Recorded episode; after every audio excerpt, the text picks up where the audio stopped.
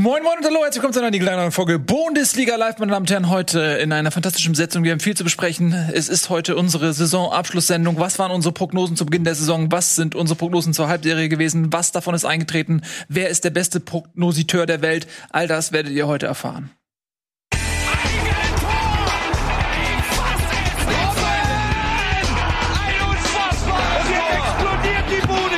Kritisiert mir denn nicht zu so viel. Das ist ein guter Mann. Hi Leute, cool, dass ihr da seid. Wow, hey, fast eine lange Saison. Ähm, heute findet sie ihren Abschluss, meine Damen und Herren. Drew Brees, um, it's a pleasure to have you in the Bundesliga show. Um, you're a long time member of this chat, and now you're here. Hi, Drew Brees. I love you. From New Orleans. It's a pleasure. And außerdem Tobias Escher. Guten Tag, hallo. Mehr habe ich nicht. AKA die Kante. Die Kante, aka die Kante. Äh, Ralf Gunesch, meine Damen und Herren, ähm, arbeitet äh, daran, sich in diese Sendung schalten zu lassen. Ähm, bislang ist es noch nicht geschehen, aber vielleicht zur Werbeunterbrechung kriegen wir ihn dazu. Hm? Ja, ähm, ein bisschen Nachsehen mit ihm, äh, mit ihm. Er ist ja nicht mehr der schnellste und man kennt das von vielen Profi War er nie. Ja, und man kennt das aber auch von vielen Profisportlern, die nach ihrer Karriere einfach komplett in sich zusammenfallen. Eike Immel, Icke Hessler, Etienne D. Ralf Gunesch. Ralf Gunesch. Ja. Annettenberg. Aber du bist auch noch schon während deiner Karriere zusammengefallen. zusammengefallen. Das stimmt. Ja. Und ich war nicht mal Profisportler. Ja. Aber es ist, ja. Nun gut, also Ralf wird noch äh, kommen. Der braucht uns einfach, der hat ja nichts mehr. Und ähm, deswegen könnt ihr euch darauf verlassen, dass er noch kommt. So, ihr Lieben, äh, lasst uns mal kurz besprechen, was euch heute hier erwartet. Natürlich haben wir wieder von Tobias Escher angelieferte Tagesordnungspunkte. Und ähm, auf Tagesordnungspunkt 1 befindet sich natürlich, Köln gewinnt die Relegation gegen Kiel. Wir haben es alle gesehen nach einem 1 zu 0, welches durchaus überraschend war für die Kieler in Köln, folgte dann beim Rückspiel fast schon eine Demontage. Wer die ersten drei Minuten verpasst hat, hat schon einen Großteil des Spiels verpasst. Frühes 1-0 für Köln, direkt der Ausgleich, 1-1, direkt das 2-1. Ähm, auch das 3 1 im Prinzip drei gleiche Tore, ne? alle von der linken Seite Flanke rein und irgendwie Kopfball reingemacht. Haben Sie dem Tobi nicht zugeguckt? Haben Sie dem Tobi nicht zugeguckt? Der hat nämlich noch Folgendes gesagt. Äh, Flanken verteidigen? Exakt. das hat er gesagt. Sie mal Bundesliga geguckt. Ja, ähm, und man hatte so ein bisschen das äh, Gefühl, mit Kiel ist das passiert, was auch in den letzten Ligaspielen schon so passiert ist. Kräfteverschleiß. Es war, sie waren erschöpft. Lange Saison, Corona-bedingt, ähm, mussten sie viele Spiele in kürzester Zeit austragen und äh, hatten am Ende vielleicht einfach auch nicht mehr die Körner, um noch dagegen zu setzen, so dass Köln dann wirklich frühzeitig die Partie im Griff hatte und durch die Auswärtstorregel musste dann ja auch beim Stand von 3 zu 1 Kiel dann ja noch vier Tore nachlegen und da war ja spätestens vorbei mit dem 3-1, ne? Ja. Ja, war ein bisschen, also aus Kieler Sicht natürlich enttäuschend, aber auch so als Zuschauer hat man sich auf ein spannendes Relegationsmatch äh, gefreut und es war eigentlich relativ schnell klar, wohin es geht, weil auch Kiel an dem Tag einfach wirklich wenig entgegenzusetzen hatte, wie du schon sagst, wirkten platt, aber dann auch bei den Zuteilungen bei den äh, bei den Gegentoren einfach schwach, also wirklich schlecht verteidigt, schlecht gestanden, wenig Druck auf die Flankengeber.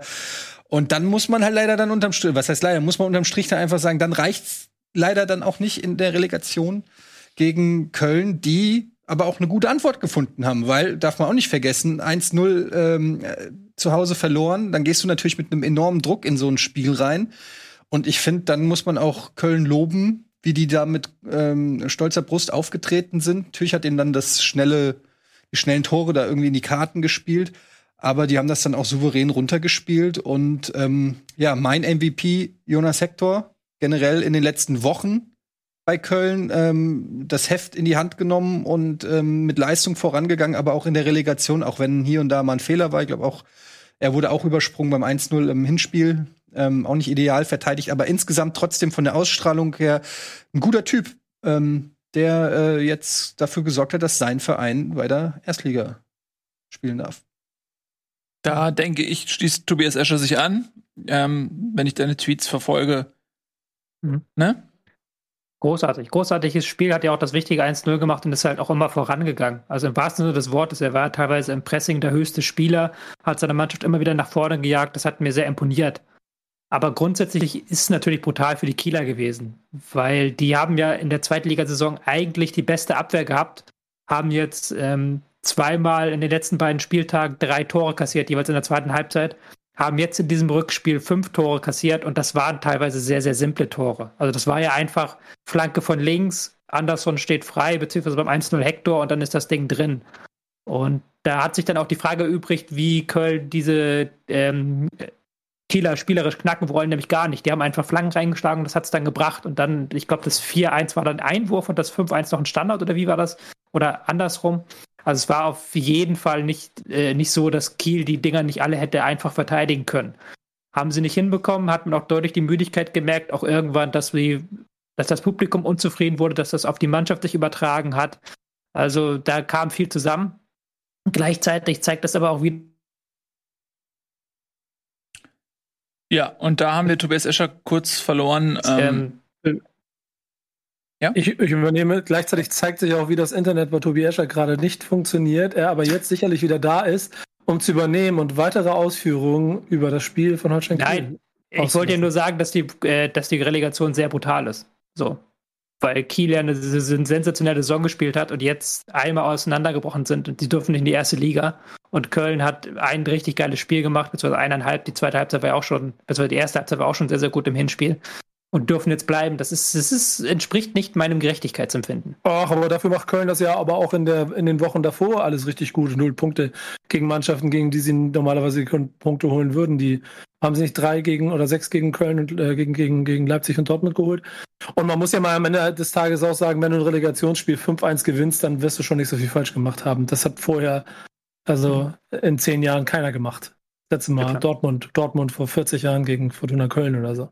Ja, aber der Hinspiel-Sieg von Kiel war, glaube ich, der erste Sieg eines Zweitligisten in acht, in den, seit acht Spielen oder so, Relegationsspielen. Das zeigt halt schon, dass diese Relegation sehr stark den Erstligisten begünstigt. Und na klar, allgemein auf diese Spiele bezogen war Köln besser und war verdient, sind sie weitergekommen, völlig klar. Aber ich zweifle ja den Sinn der Relegation im Allgemeinen an und jetzt nicht im Speziellen das Spiel Köln gegen Kiel. Das aber so, aber so haben wir noch, so haben wir noch zwei Spiele mehr, ist doch auch schön.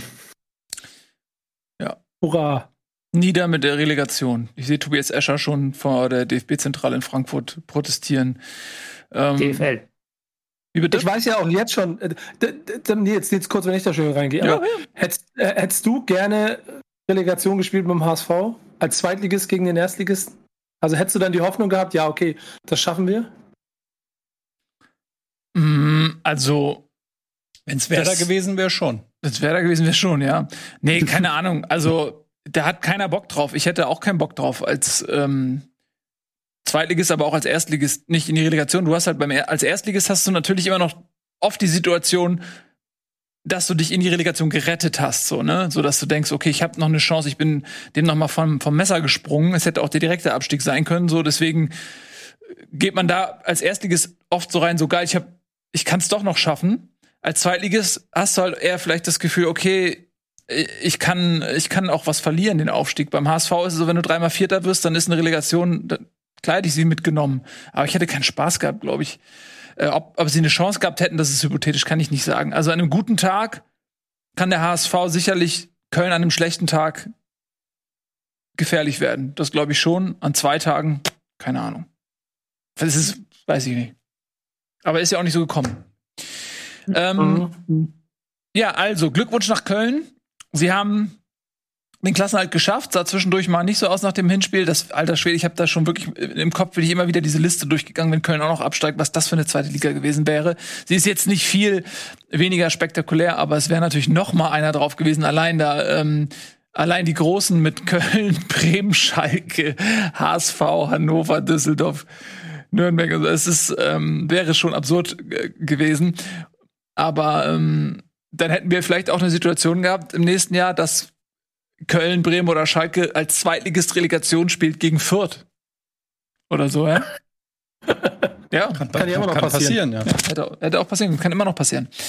Gut, also ähm, damit ist für die nächste Saison denn auch alles klar. Kiel bleibt ein weiteres Jahr in der zweiten Liga und Köln, Glückwunsch, hat's geschafft und kann sich neu ausrichten. Hat jetzt ja auch mit Horst Held bereits äh, eine Personalie nachgelegt. Die erste war ja schon äh, Steffen Baumgart, der als Trainer übernimmt. Also da wird sich auch äh, einiges ändern beim FC, auch transfertechnisch, glaube ich, kann da ein bisschen was passieren. Verein wird sich ein bisschen weiter noch neu aufstellen. Mal schauen, was die nächstes Jahr für eine Truppe haben, ne? Ja, du, du, gehst da so drüber. Baumgart ist ja gekommen auch wegen Horst Held offensichtlich, ne? Und ist jetzt ein bisschen verwundert, dass Horst Held jetzt nicht mehr da ist und er gar nicht mitkriegt, dass der rausgeschmissen wird. Also ich glaube, die Ehe zwischen Baumgart und Köln steht nach äh, null Spieltagen schon nicht unter den besten Sternen gerade. Und Steffen Baumgart ist ja auch berühmt dafür, dass er auf jeden Fall ziemlich viel mit sich machen lässt und alles auch einfach hinnimmt. Aber das ist, das ist auch der Klassiker eines schlecht geführten Vereins, so blöd es klingt. Weil eigentlich sucht der Aufsichtsrat den Sportchef aus, der Sportchef sucht den Trainer aus und der Trainer wird dann vom Aufsichtsrat bestätigt. Aber quasi den Sportchef rauszuschmeißen, nachdem der einen Trainer gewählt hat, das ist die falsche Herangehensweise, würde ich behaupten. Ja, also da stimme ich dir eigentlich schon zu, aber das Problem ist, dass bei, man bei Köln halt zum Ergebnis gekommen ist, dass die Kaderplanung in den letzten anderthalb Jahren halt nicht so gut war. Und dann, was willst du dann machen? Also klar, kannst du so, du kannst den Baumannweg gehen, so wie in Bremen und sagen, ja, dann machst du diesmal besser. Oder du ähm, sagst. ja, oder du sagst, du äh, machst es mit jemand anderem. Also. Nee, bei Bremen, bei Bremen ist ja Baumann auch nur noch am Rüder nicht, weil sie sagt haben, geh jetzt mal die komplette Saison, sondern such mal einen Trainer. Und dann reden wir weiter. Das ist ja im Prinzip der Status, den Baumann gerade hat. Das siehst okay. du ja auch an den Entscheidungen, die heute passiert sind.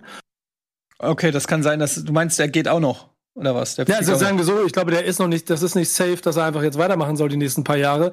Es geht in der Konstellation bei Bremen, glaube ich, im Moment mit dem engen Zeitfenster darum, Trainer zu holen, damit sie Haben planen sie können. Steht doch fest, Markus Anfang. Ja, ja. Ja, damit, ja. damit ist das Thema jetzt auch durch. Und jetzt kommst du den nächsten Schritt machen. Okay, aber was ich eigentlich nur sagen wollte, ist, dass wenn du halt mit der Kaderzusammenstellung unzufrieden bist, ja, dann bleiben dir ja nicht mehr so viele Möglichkeiten, außer zu sagen, okay, ich, das war jetzt ein Ausrutscher, das wird dieses Mal besser. Oder aber man entzieht der Person, die das gemacht hat, einfach generell das Vertrauen und dann musst du natürlich handeln. Also ja, ist natürlich blöd, dass er den Trainer geholt hat. Ich kann aber verstehen, dass man aus Kölner Sicht jetzt die Chance auf einen Neustart sozusagen höher einschätzt als das äh, als Baumgart zuliebe ein Treuebekenntnis. Ist zumindest ein bisschen unglücklich gelaufen. Ja. Mhm, aber wenn man sich intern jetzt auf Baumgart verständigen kann und ähm, auch über Horst Held hinaus überzeugt ist, dann kann das ja trotzdem funktionieren. Ähm, aber ist natürlich, Tobi hat's gesagt, erstmal sehr unglücklich, ähm, was einen Neuaufbau angeht, direkt so anzufangen. Ähm, wir machen einen kleinen Neuaufbau, weil wir nämlich äh, Ralf Gunesch in der Pipeline haben und den würden wir natürlich so früh wie möglich gerne dazu holen. Deswegen machen wir ein bisschen Werbung. Äh, in dieser Werbepause arbeiten wir mit Hochdruck dran, Rallye hier hochzukriegen. Dann sind wir gleich wieder zurück. Hm? Bis gleich.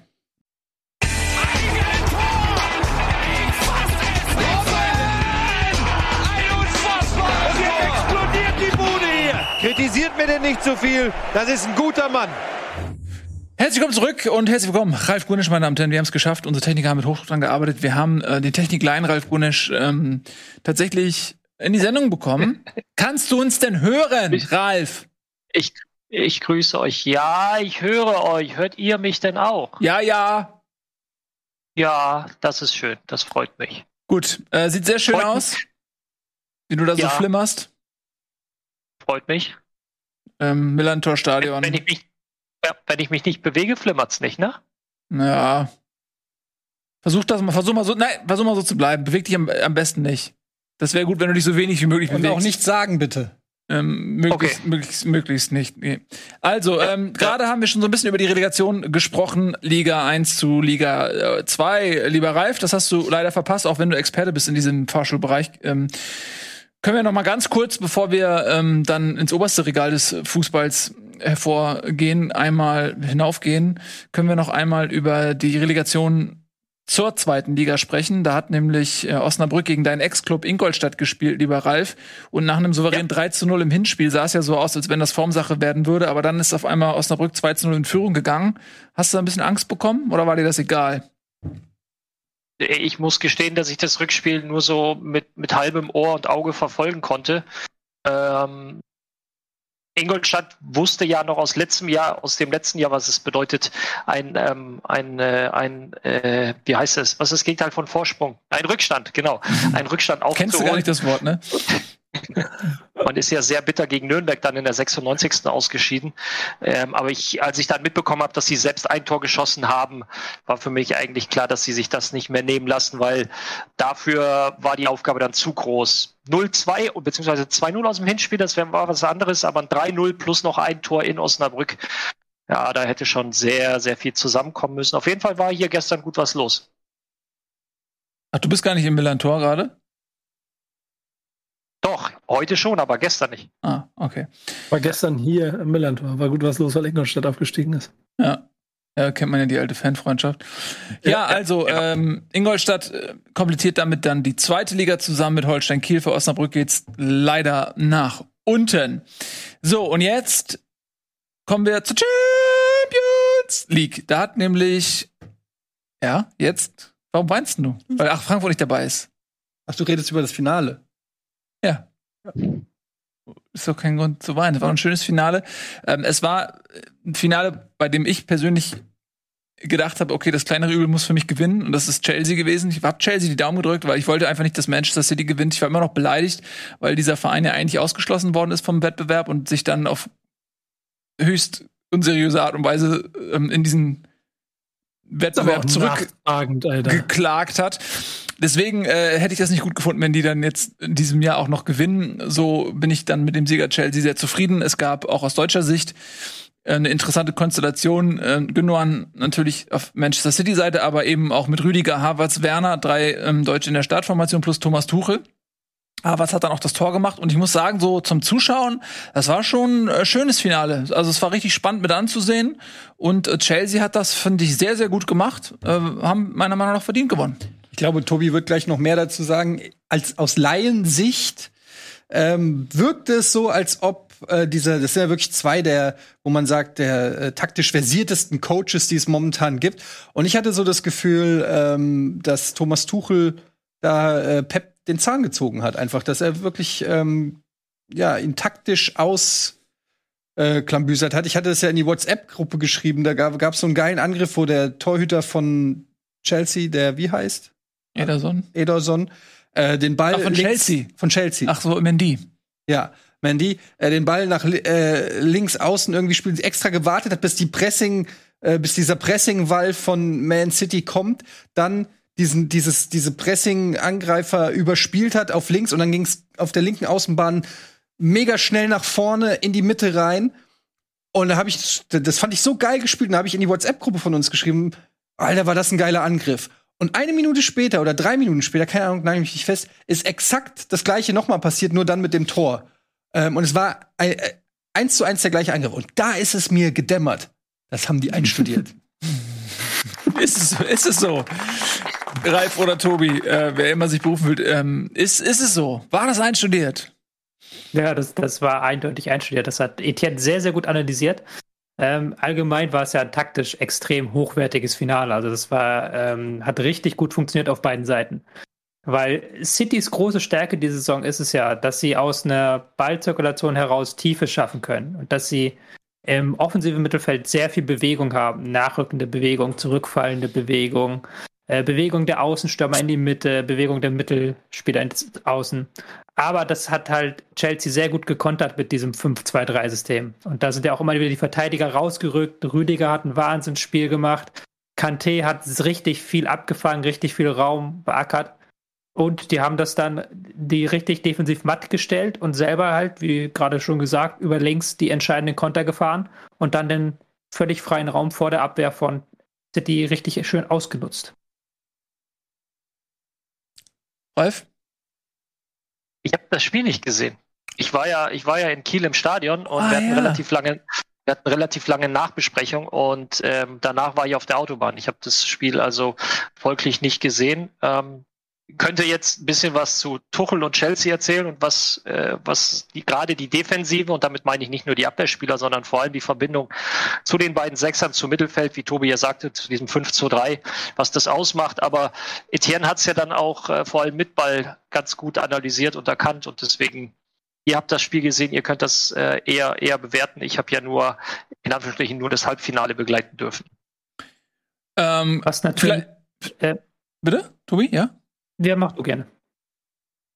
Nee, ich wollte nur sagen, vielleicht kann Ralf ja gleich ähm, noch mal ein bisschen was im Allgemeinen zu Thomas Tuchel erzählen, weil ich glaube, du hast ihn ja ähm, noch kennengelernt in deiner Mainzer Zeit, ne? Nee. Nee? Nur als, nur als gegnerischen Trainer. Ich hatte, bei Mainz hatte ich Jürgen Klopp. Ah, okay, ich hätte gedacht, du hast vielleicht den noch miterlebt. Ähm, gut, aber dann ähm, kannst du ja so tun, einfach. Das prüft eh keiner mehr nach, als wenn das so wäre. Aber ich habe noch mal eine Frage ähm, äh, zur, zur Taktik. Das ist jetzt äh, eine Geschichte, die dann auch ja während des Spiels oder auch wer Sky geschaut hat, auch da bei den Kollegen ähm, diskutiert worden ist. Ähm, Pep Guardiola hat diesen Ruf, dass er in großen Spielen, und das war schon zu Bayern-Zeiten so, sehr verkopft rangeht und versucht, eigentlich bewährte Muster zu überdenken, zu verändern, sich auf den Gegner einzustellen. Und das ist damals gegen ähm, was Lyon schon äh, schiefgegangen letztes Jahr, als sie äh, dort überraschend rausgeflogen sind. Und jetzt im Finale hatte man wieder das Gefühl, weil er ähm, weder Rodri noch Fernandinho ähm, auf der Sechs hat spielen lassen, die eigentlich ja im Verlauf dieser sehr starken Saison sind der souverän Meister geworden, immer zum Zug gekommen sind. Ähm, und da haben sich doch einige Experten, inklusive uns, gefragt, warum hat er geglaubt, dass er so gegen dieses Chelsea besser bestehen kann als mit einer Mannschaft, die ja eigentlich jeden Grund hat, selbstbewusst so zu spielen, wie sie meistens spielt. Das Problem ist, dass dann natürlich diese Geschichte liegt jetzt auf der Hand. So, ähm, Guardiola hat in der Vergangenheit sich verzockt, hat in der Vergangenheit zu viel nachgedacht, auch zu theoretisch nachgedacht und jetzt hat er wieder was Neues gemacht, jetzt hat er wieder zu viel nachgedacht. Und das ist jetzt auch das Narrativ, was sich so durchsetzt. Was mich ein bisschen daran stört, ist, dass man da vergisst, dass es einen Kontext gibt, in dem Guardiola diese Veränderung gemacht hat. Nämlich der Kontext, dass ähm, City zuletzt zweimal gegen Chelsea verloren hat, unter anderem im FA Cup als City wirklich die erste Kapelle hat spielen lassen. Und zwar mit Fernandinho, mit Rodri und mit Gabriel Jesus. Und das sah nicht besser aus als äh, im Champions League-Finale. Also diese Änderungen, die er vorgenommen hat, waren sicherlich hinter dem Hintergrund, dass er wusste, Chelsea wird wieder dieses 5-2-3 spielen und er braucht eine neue Lösung dafür, weil sein eigentliches System zweimal schiefgelaufen ist. Ich fand es trotzdem suboptimal, ohne einen Sechser anzufangen, weil man auch Gündogan dann eine Reihe weiter vorne vermisst hat. Äh, dieses Ding ohne echten Stürmer und dafür mit Silva, mit ähm, De Bruyne und Foden zu spielen, ist auch nicht aufgegangen aus meiner Sicht und auch ähm, Chinchenkos Rolle fand ich nicht perfekt. Also da waren viele, viele Sachen, die nicht gut waren. Also die Ideen, die er eingebracht hat, waren nicht gut. Aber dass er was Neues gewagt hat, finde ich nicht verwerflich, wenn man bedenkt, dass er zweimal zuvor gegen äh, Tuchel verloren hat. Mhm. Absolut. Äh, ist vielleicht Chelsea also im Steinpapier-Schere-Modus so ein bisschen die Schere für das Papier Manchester City, ähm, weil du sagst es, das waren jetzt innerhalb kürzester Zeit drei Aufeinandertreffen, dreimal hat ähm, Chelsea gewonnen. Und man hatte eben jetzt auch im Finale das Gefühl, okay, ähm, Manchester City hat viel Ballbesitz, die machen da ihr Kombinationsspiel, aber ähm, Chelsea kann brutal verteidigen. Die haben diese Dreierkette, äh, auch nachdem äh, Thiago Silva durch Christensen ersetzt wurde, haben sie weiter richtig gut verteidigt. Äh, du hast schon gesagt, Rüdiger mit einem großartigen Spiel. Ähm, dann haben sie im Mittelfeld einen Kanté, der eben quasi unglaublich ähm, stark ist im Ballgewinn, der einen richtig großen Aktionsradius hat, einen gro großen Teil des Feldes einfach abdecken kann, was wahrscheinlich kein anderer Sechser auf der Welt derzeit äh, auf die Art und Weise beherrscht. Und dann hast du eben auch mit einem Werner unglaubliches Tempo, ähm, so dass wenn City hoch steht ähm, und ein präziser Ball nach vorne kommt, dann ähm, kannst du auch mal ganz schnell überlaufen werden. Ähm, dahinter hast du ja, auch einem Harvard, der ein starkes Spiel gemacht hat. Und so ist ja auch im Prinzip das, das Gegentor gefallen, als dann ein Werner äh, quasi nach links gezogen ist, hat sozusagen die, die Manchester City Abwehr auf sich gezogen. Dadurch ist eine Riesenlücke entstanden, in die Harvards rein ist. Und dann war natürlich ein fantastischer äh, Ball von Mason Mount, der äh, auf den Zentimeter perfekt gespielt war. Ähm, ist also deswegen zurück zu meinem zu meiner Ursprungsfrage von vor fünf Minuten, ist vielleicht Chelsea genau die Schere für das Papier. Ja, also äh, ich, wir haben ja tatsächlich hier bei Bundesliga vor nicht allzu langer Zeit so ein Video gemacht, so in dieser Taktik-Ecke, die wir damals gemacht haben, zu diesem 3-4-3, 5-3-2-Ding, äh, 5-2-3-Ding, was Chelsea gespielt hat. Mhm. Was das für ein brutales Spielsystem ist, wenn du es richtig ausführst. Wenn du die Sechser hast, die die Räume zumachen können. Und wenn du Bundesliga, ich kenne, ich gucke ja hauptsächlich Bundesliga, aber wenn du guckst, Eintracht Frankfurt ist damit auf 5 gerannt, Freiburg hat eine überragende Saison gespielt. Ähm, auch Union hat das ab und zu auch gespielt und Mainz hat das damals in der Rückrunde so eine phänomenale Rückrunde gespielt, weil das so unfassbar ätzend zu bespielen ist. Das sind alles unfassbar defensiv starke Mannschaften, weil du kannst damit ein sehr gutes hohes Pressing machen. Du kannst dich aber auch sehr weit im 5-4-1 zurückziehen. Und wenn du dann auch noch Mittelfeldspieler wie Jorginho und Kanté hast, die da einfach den gesamten Raum von eigenem bis gegnerischen Strafraum beackern, dann ist das Gold wert. Dann ist das richtig, richtig schwer zu knacken. Und das ist kein Zufall, dass Chelsea mit demselben Spielsystem dreimal gegen City gewonnen hat. Pep Guardiola dreimal was völlig anderes ausprobiert hat und alle drei Dinge haben nicht funktioniert. Weil das auch Kryptonit ist für die paar Schwächen, die Chelsea hat, äh, die City hat, meine ich, Entschuldigung nämlich ähm, das Fehlen eines Stürmers, der Hereingaben von außen verwerten kann und die etwas langsame Abwehrreihe. Und das hat Chelsea mal wieder sehr gut ausgenutzt und aufgezeigt, wie diese Schwächen von City auseinanderzunehmen sind. Kommt äh, Harry Kane? Noch Achso, ich wollte noch ganz kurz zwischenfragen. Kommt Harry Kane nächstes Jahr, um das zu beheben? Es geistert durch den Blätterwald, ja. Passen würde es. Mhm. Was wolltest du noch sagen? Ich meine, ähm, nee, ich wollte wollt, äh, ein bisschen ergänzen zu dem, was ihr beide jetzt zu, zu Chelsea gesagt habt. Also zum einen ist es natürlich das System, da hat Tobi absolut recht. Was dazu kommt, ist aber auch die Tatsache, dass Chelsea ähm, eine, eine ungeheuer starke Balance hat. Du hast hinten äh, oder du hast insgesamt sehr, sehr stressresistente Spieler. Stressresistent gegen City, musst du sein, brauchst du, weil ähm, die große Stärke Cities ist gar nicht mal nur dieser, dieser Ballbesitz, gar nicht mal nur das Tempo, sondern dass sie das über 90 Minuten lang spielen. Ähm, die große Stärke oder das große Problem, wenn du gegen City spielst, das hat auch der BVB erlebt. Das kannst du eine Zeit lang gut verteidigen, aber sie stressen dich so lange, bis du unter diesem Stress und Druck zusammenbrichst. So, und äh, Rüdiger, wie der sich entwickelt hat unter unter Thomas Tuchel ganz, ganz, also großen Respekt, äh, überragend, wie, wie, wie er die letzten äh, Wochen und Monate spielt.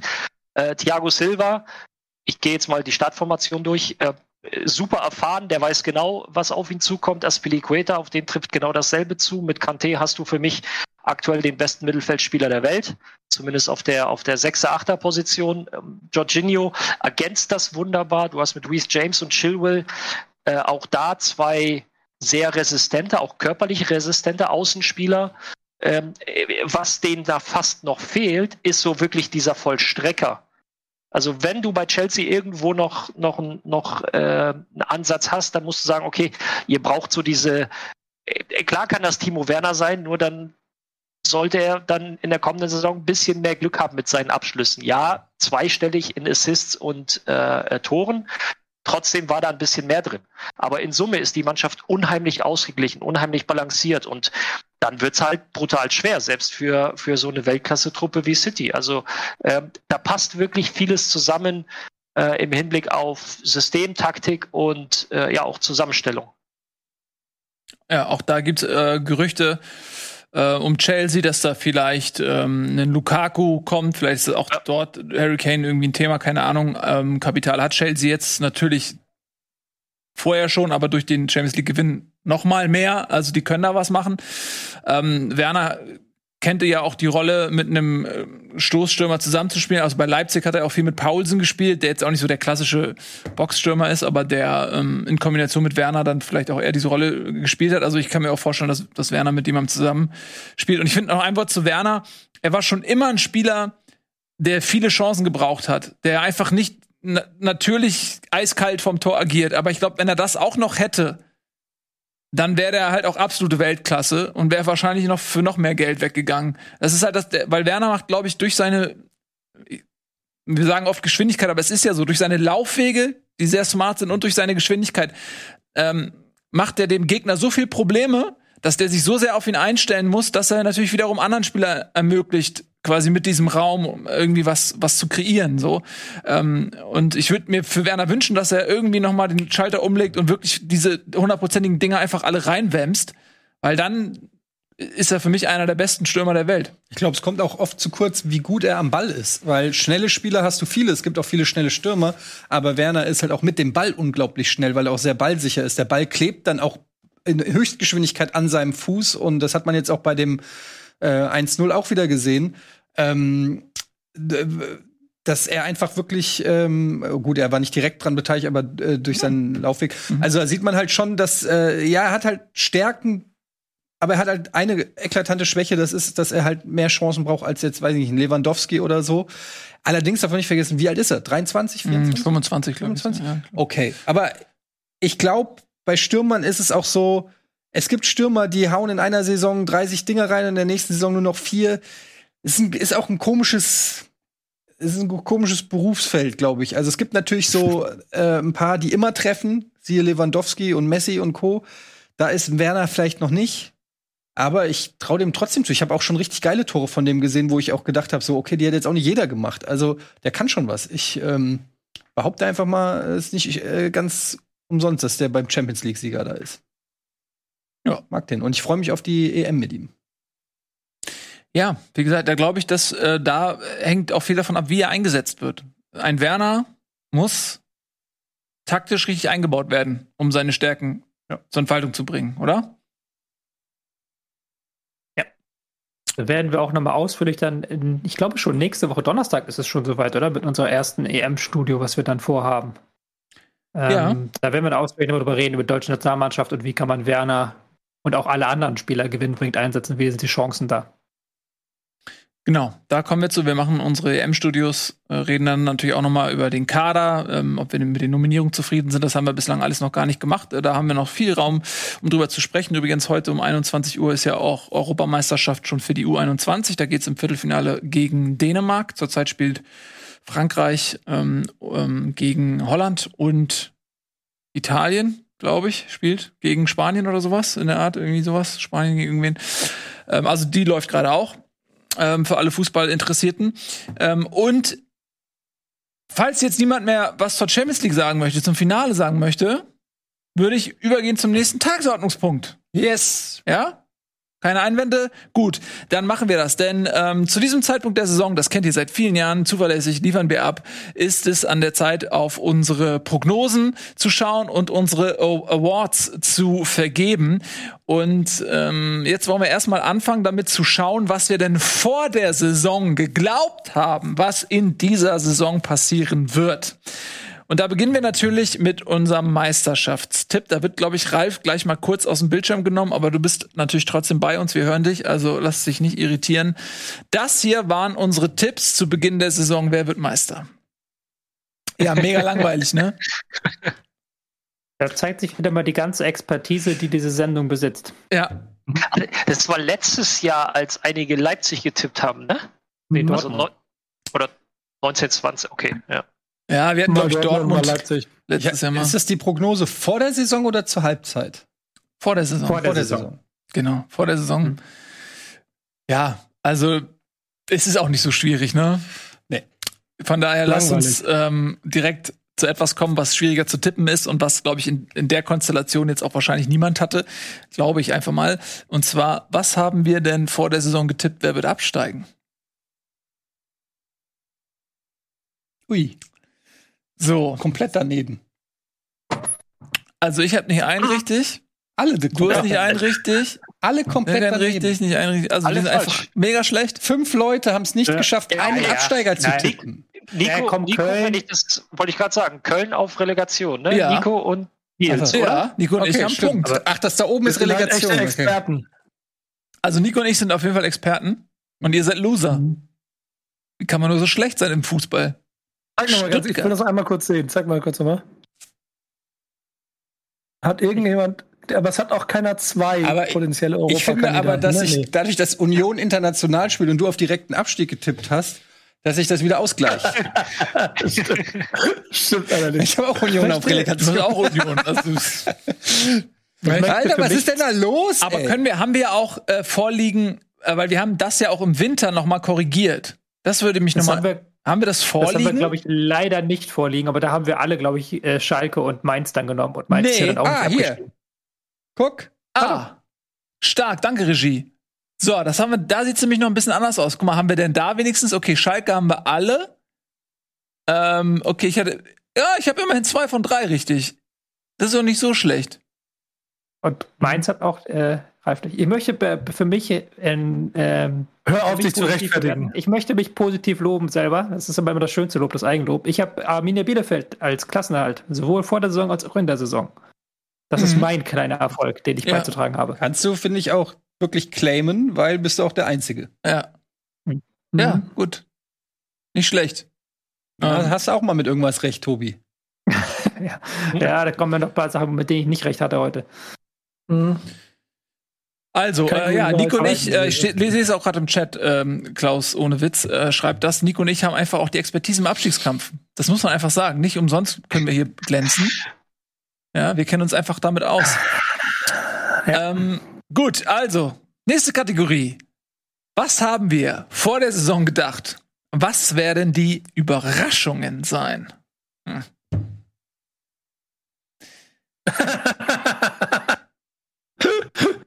Ui, ui, ui, ui. Ja, okay. Ey, sind die Überraschungen jetzt positiv oder negativ? Positiv, Ja, genau, sonst, positiv. das wäre sonst eine Enttäuschung. Enttäuschung sind die negativen und Überraschungen sind die positiven.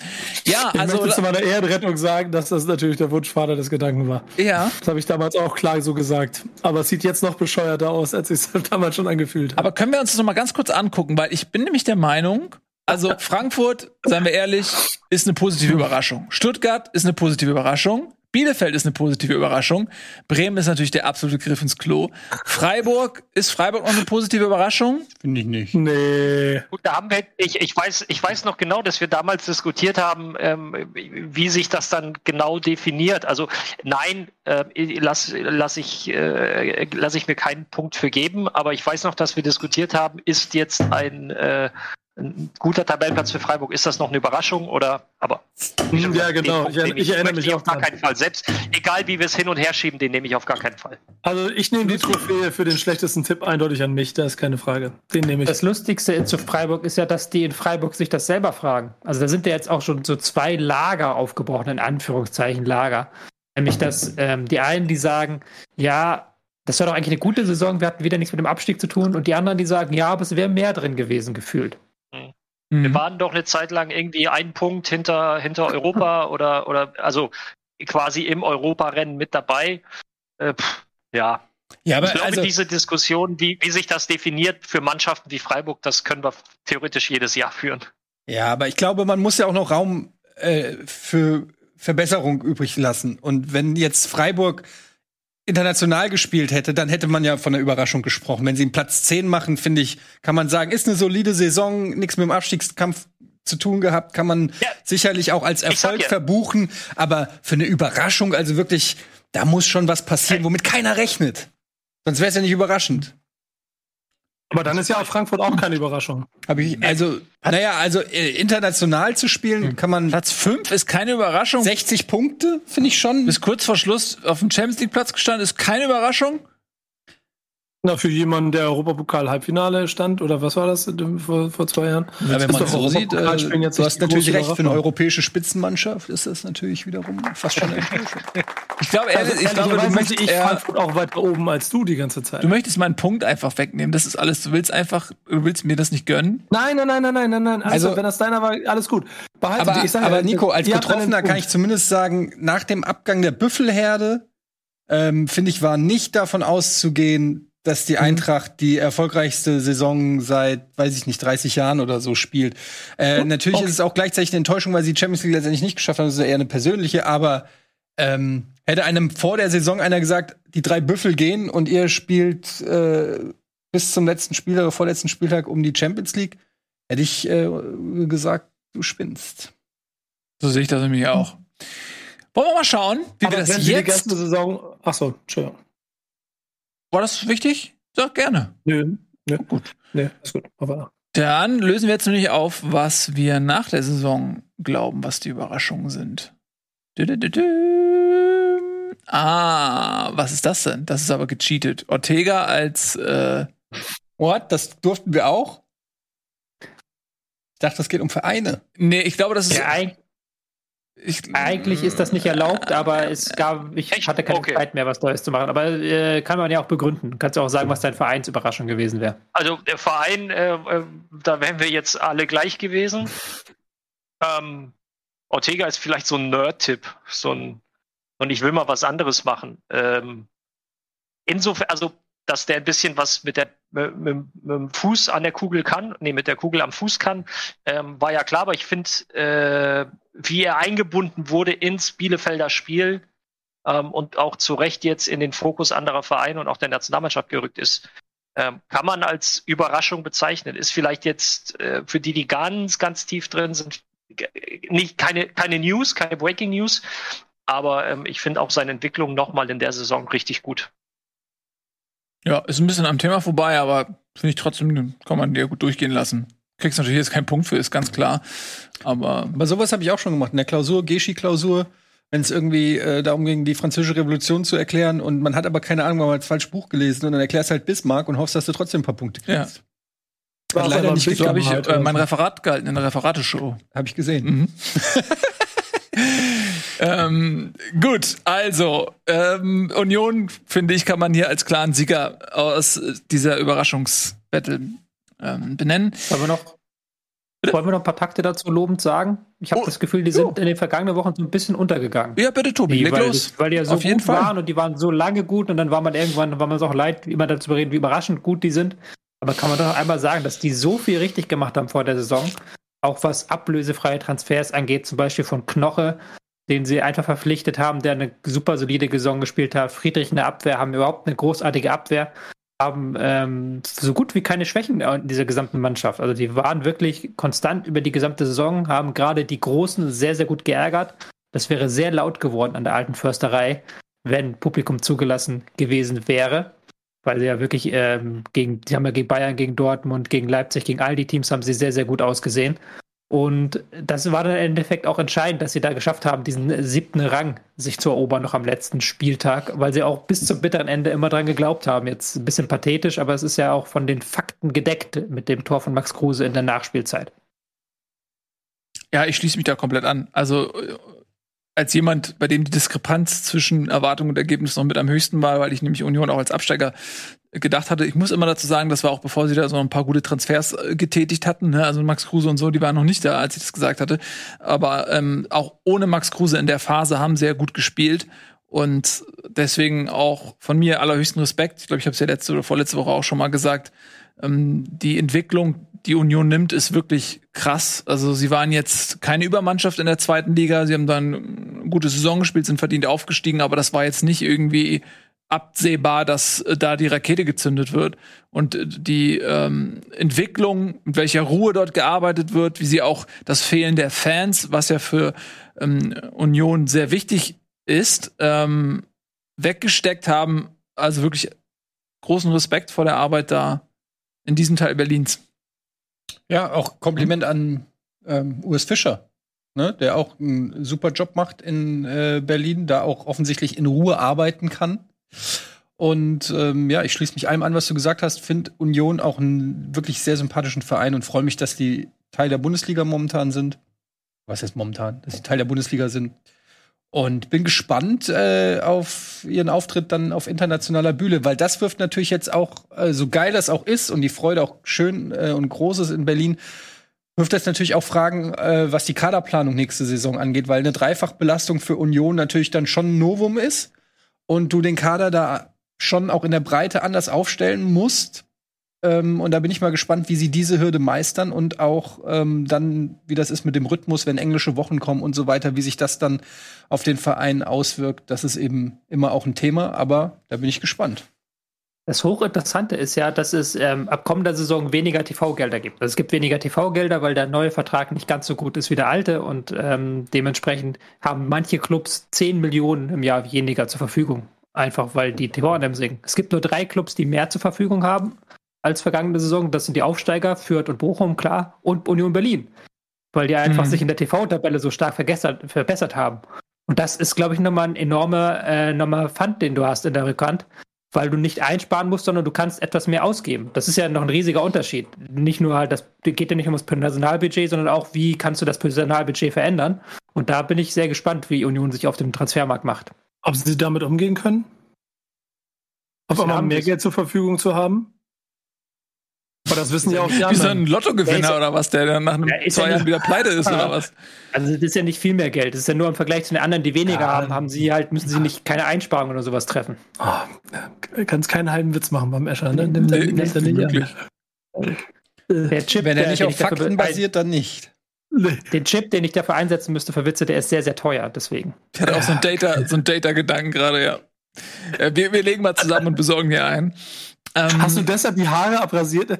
Du darfst deinen Hinterkopf wahrscheinlich nicht zeigen in der Öffentlichkeit, oder? ja, du du hast wahrscheinlich hier hinten so, so Platinen sitzen, ne? Und die mussten erneuert werden, deswegen mussten die Haare ab.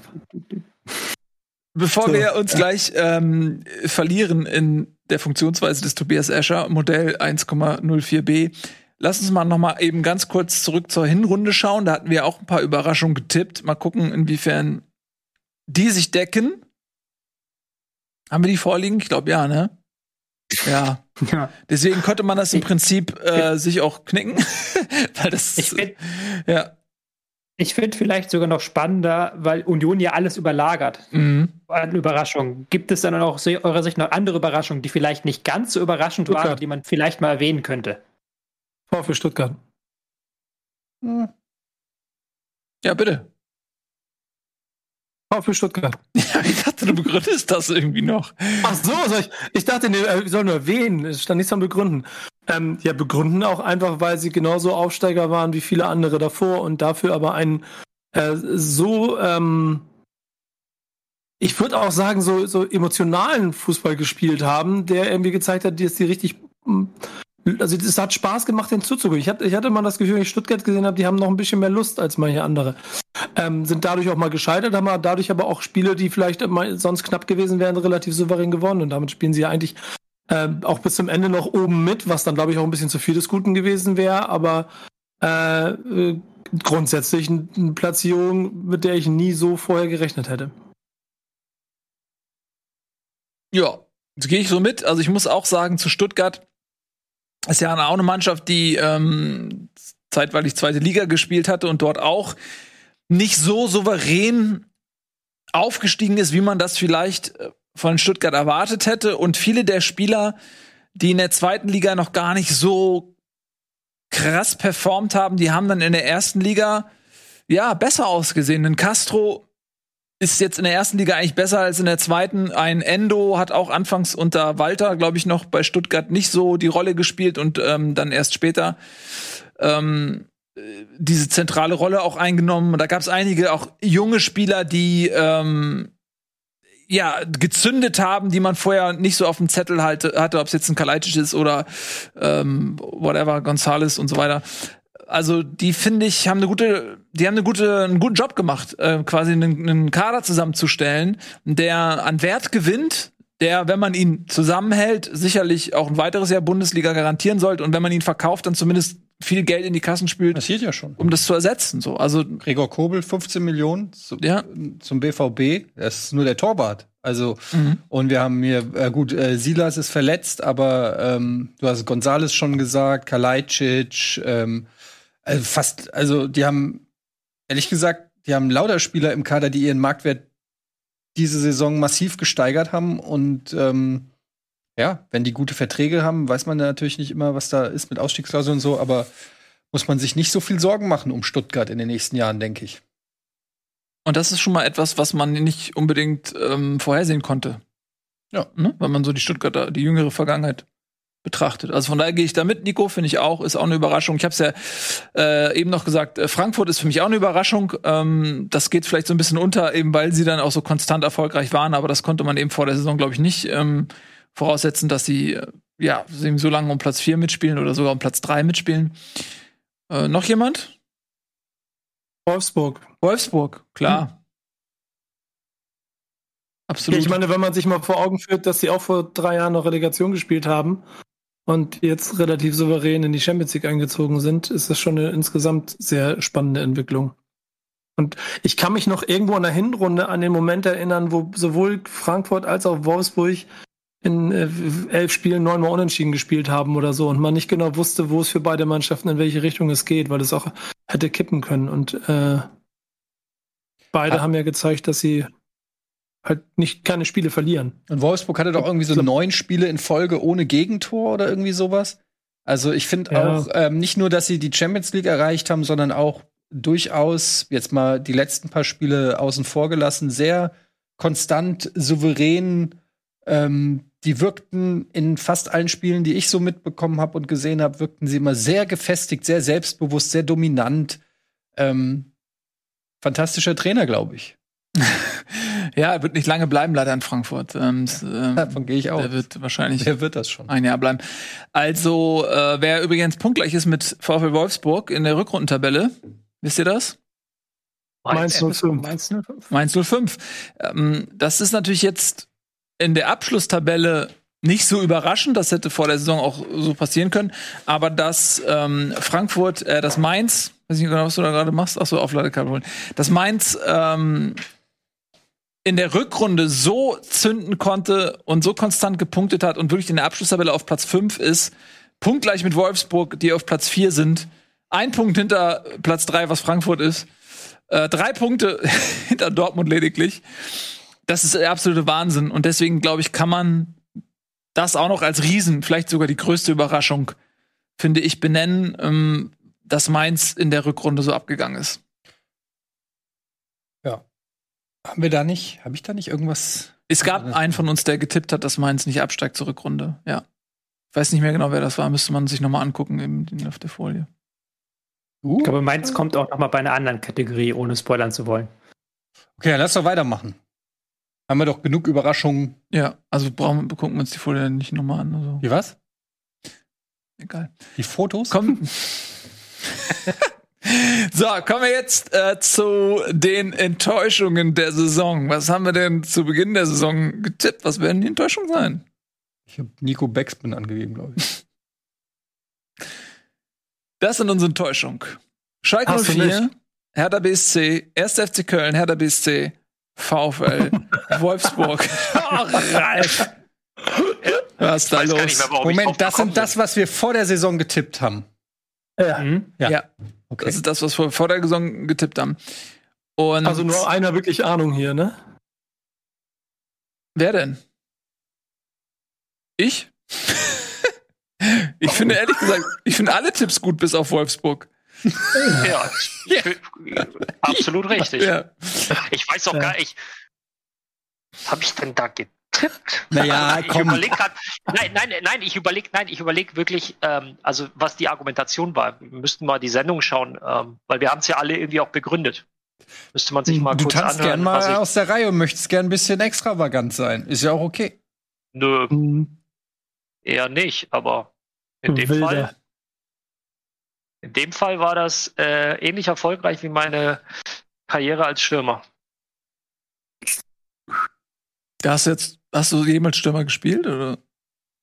Nee, aber ich habe ja äh, generell. Nils, was stellst du für Fragen heute? Sag, was ist da los? Nee, ich will den Witz nur verstehen. Also, weil Der ist auch klar, muss, muss, ah. vielleicht hat er ja mal Ja. Stürmer gespielt und war wirklich sehr schlecht. Oder er hat nicht Stürmer gespielt und deswegen war das gar nicht vorhanden. Ich will das, ich will es ja nur verstehen.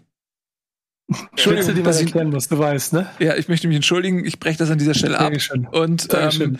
hacke stattdessen weiter Ralf rum, indem ich Äh, äh, gerne. Ich, ja? ich schaue mir echt nochmal die Sendung an, was. Äh, ähm, Ja, vielleicht könnte ja jemand schnell kurz in der Redaktion mal nachgucken, was er damals gesagt hat. welcher, welcher Wolfsburg nicht gut sein wird. Das ist- komischer Gedanke mich da geritten hat. Ja, aber da war doch Weghorst immer noch im Kader, oder? Tobi Escher, 25 Tore Ja, Weghorst. vielleicht, ja, genau, vielleicht, 25 vielleicht wollte ich einfach nur Tobi, äh, Tobi ärgern mit, seinen, äh, mit seinem 25-Tore-Tipp. Das kann natürlich sein. Das ist sehr, sehr. Dies Jahr wieder nicht, ne? oder? Dies Jahr wieder nicht. Er, das, er schöpft sein Potenzial nicht aus. Aber äh, es war jetzt nicht der schlechteste, das schlechteste, was ich je gesagt habe über Mhm. einen Fußballspieler. Und jetzt ist er weg. Ist er schon verkauft? Ach, der geht auch hundertprozentig. Also er ist zumindest im nieder niederländischen EM-Kader und kann sich eventuell dort präsentieren. Das wäre dann noch mal ein Schaufenster für ihn. Mal gucken, ob er dann auch zu Einsätzen kommt. Ähm, ich finde, wie gesagt, also ich würde fast so weit gehen, aufgrund der Vielleicht sollte Fallhöhe. Wechhorst, vielleicht sollte Wechhorst sich, sich äh, impfen lassen, um ein Update zu kriegen, Tobi. Also vielleicht sollte er sich doch impfen lassen. Ja.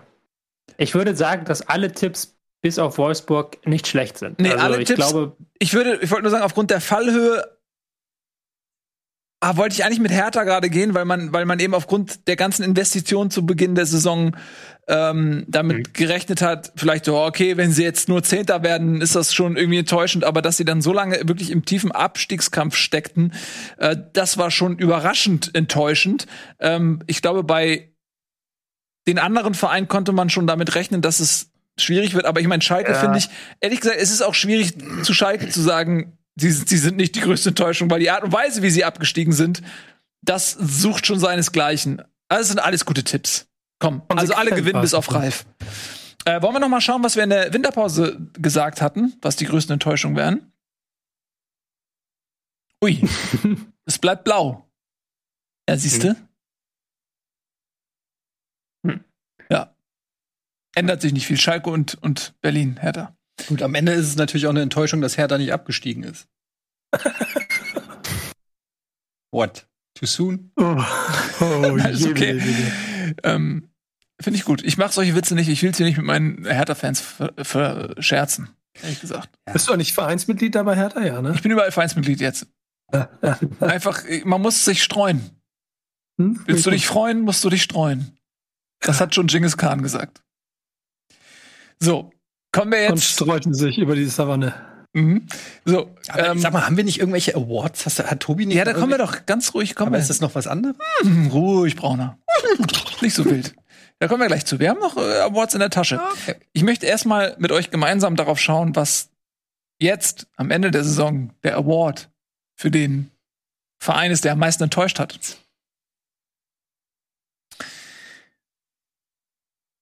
Bremen, Frankfurt, Schalke, Bremen, Schalke. Mm. Ich möchte zu Etiennes Ehrenrettung sagen, dass er eigentlich auch noch was anderes gesagt hat. Er hat gesagt, auf persönlicher Ebene Frankfurt hat noch was anderes genannt. Aber da haben wir, habe ich das, äh, habe ich jetzt. Ähm, das war das ignoriert für die Farbe. Für die was habe ich denn genannt? Ich glaube, du hast auch Werder genannt, oder? Ah ja. Ja, ja gut. Ja. Ja, ist, äh, Aber die Enttäuschung rührt doch auch nur aufgrund der letzten Wochen, oder, Ede? Ja, natürlich. Ähm, haben wir auch schon ganz oft jetzt hier drüber geredet. Ich muss das jetzt nicht noch mal komplett in aller äh, Breite ausformulieren, äh, aber natürlich ist es einfach ähm, eine Enttäuschung, einfach auf die Art und Weise, wie das passiert ist, durch die äh, Abgänge von Bobic, Hütter und Hübner, ähm, habe ich halt einfach als Fan das Gefühl, dass das ein Stück weit ähm, ja selbstverschuldet ist im Sinne von ja, ich sehe es ja auch an Glasner zum Beispiel, wie der seinen Absch Abgang nach Erreichen seiner Ziele gemacht hat. Und das tut einfach weh. Ich glaube einfach, dass da so viel Unruhe in den Verein reinkam. Ja, und ich weiß, in Wolfsburg ist eine andere Medienlandschaft und pipapo. Und es ist immer alles schwer zu vergleichen. Aber ich komme einfach nicht drum rum, wenn man sieben Punkte äh, vor äh, Dortmund führt und ein vermeintliches Restprogramm hat gegen Schalke, Mainz und Freiburg. Ähm, dann kann ich gar nicht anders als sagen, dass ich enttäuscht bin, dass wir es nicht in die Champions League geschafft haben. Es ist einfach eine historische Chance gewesen. Und ich hätte es mir so krass gewünscht. Und ich glaube auch nicht, dass diese Chance so schnell wiederkommt. Und ich erinnere mich an diese Postkartenaktion, die die Eintracht äh, dann gestartet hat, wo 10.000 Fans Postkarten geschickt haben. Ja, und wenn es mal mehr gewesen. ja, wenn es mehr gewesen wäre. Die Spieler waren in den Katakomben, haben die 10.000 Karten gesehen und haben gesagt so, ey Leute, 10.000 Karten? Das kann nicht alles Nee, sein. sorry, dafür reiße ich mir den Arsch aber nicht auf. Ja, und dann kommt so eine Partie gegen Schalke raus und das ist einfach am, ja, am Ende, irgendwann werde ich es äh, nicht mehr als Enttäuschung verbuchen, sondern auch sehen. Als die beste Saison aller Zeiten. Ja, als eine sehr gute Saison, aber man, Enttäuschung ist ja auch immer gemessen an dem, was möglich ist. Und da war mehr drin. Das, deshalb ist das für mhm. mich persönlich eine Enttäuschung. Und Werder Bremen einfach äh, ist eigentlich die tatsächliche, dann objektive Enttäuschung aus äh, ja, offensichtlichen Gründen. Ich habe lange überlegt, ob ich Werder Bremen oder Schalke nehmen will. Aber wenn man mir vor der Saison gesagt hätte, Werder Bremen steigt knapp am letzten Spieltag ab, dann hätte ich das für ein erwartbares Szenario gehalten. Und wenn mir jemand aber gesagt hätte, der FC Schalke 04 steigt äh, als schlechtester Absteiger seit Tasmania Berlin ab, hätte ich schon gesagt, wow, das ist aber enttäuschend. Ja, man kann Trotzdem, das, das ist klar, warum ich Bremen genommen habe, ne? Ja, klar. Ja, das ist doch, also man kann das, äh, glaube ich, man kann für alles gute Argumente finden. Äh, wie gesagt, Frankfurt, das sehe ich als, als sehr subjektive im Schlussspurt ähm, äh, entstandene Enttäuschung an, aber bei allen anderen, wir haben, was heißt allen anderen, wir haben Bremen und Schalke, also du kannst es bei Bremen ja auch sagen, äh, wenn du aus zehn Spielen, also ein Punkt holst und du warst im Prinzip schon nicht abgestiegen. Also wir haben ja letzte Woche auch diesen Weser-Kurier-Artikel mal hervorgekramt, wo schon darüber gesprochen wurde, ja, der Abstieg ist äh, vermieden. Herzlichen Glückwunsch zum Klassenerhalt. Äh, jetzt müssen wir uns aber mal gut aufstellen für die neue Saison. Ähm, äh, da ist ja auch diese Diskrepanz so riesig. Was hat man in den letzten zehn Spieltagen weggeschmissen? Ist, ist Tore schlecht? Ähm, fast schon zu vergleichen eben mit Schalke. Und bei Schalke finde ich, und deswegen habe ich mich für Bremen entschieden, ich habe ja Schalke vor der Saison schon als äh, Enttäuschung gesehen und das war dann irgendwann so klar, was da passiert, dass einem das irgendwie auch nicht mehr enttäuschen konnte. Das war dann irgendwann nur noch Zustand. Aber Bremen hat es halt geschafft, in diesen letzten zehn Spielen eine Enttäuschung sich zu erarbeiten. Die war einfach noch frisch und war ähnlich eklatant. Deswegen habe ich mich für Bremen entschieden. Und, und dieses historische Schalke, historisch im negativen Sinne, war für dich nicht oder war für dich erwartbar? Ja, ja, na klar, also weil so wie also ich habe ja wie gesagt, ich habe von ich habe Schalke ja getippt zu Beginn der Saison und die haben ja mich auch bestätigt und ich fand dann nach der Hinrunde war für mich klar, was passiert. Also die, die waren so schlecht, dass ich dann dachte, ja, okay, der Zug ist abgefahren äh, auf Schalke, weil das auf keiner Ebene funktioniert hat, auch selbst die Wintertransfers und so weiter, äh, so dass ich, dass die hatte ich schon verabschiedet. So, die habe ich mich auf neue Dinge konzentriert. okay, passt. Ja. Aber ansonsten finde ich, kann man das so stehen lassen. Ähm, das sind also unsere Awards, unsere goldene Himbeere für die größte Enttäuschung der Saison. Du kannst sie jetzt ähm, dem neuen Trainer Glasner persönlich übergeben, Etienne, diese Auszeichnung. So, wir machen weiter. Es gibt noch einiges, was wir hier verteilen wollen, nämlich zum Beispiel den Spieler der Saison. Ähm, schauen wir mal rein. Was haben wir? Haben wir das getippt vor der Saison? Wer, was der Spieler? Ja, haben wir gemacht, glaube ich, oder? Was der Spieler der wir Saison wird? Oder Überraschungsspieler der Saison oder sowas? Wir ne? haben den Durchstarter der Saison gemacht. Also welcher Spieler wird durchstarten, hatten wir, glaube ich. Wird durchstarten. Ja, okay, das ist. Nehmen wir mal das. Äh, Voldemar. Entschuldigung. Voldemar. äh, okay. Also ich finde, Voldemar. das ist so geil.